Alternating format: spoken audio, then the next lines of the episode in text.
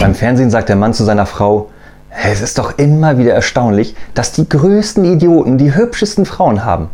Darauf erwidert sie, boah, Schatz, das ist das schönste Kompliment, das du mir je gemacht hast.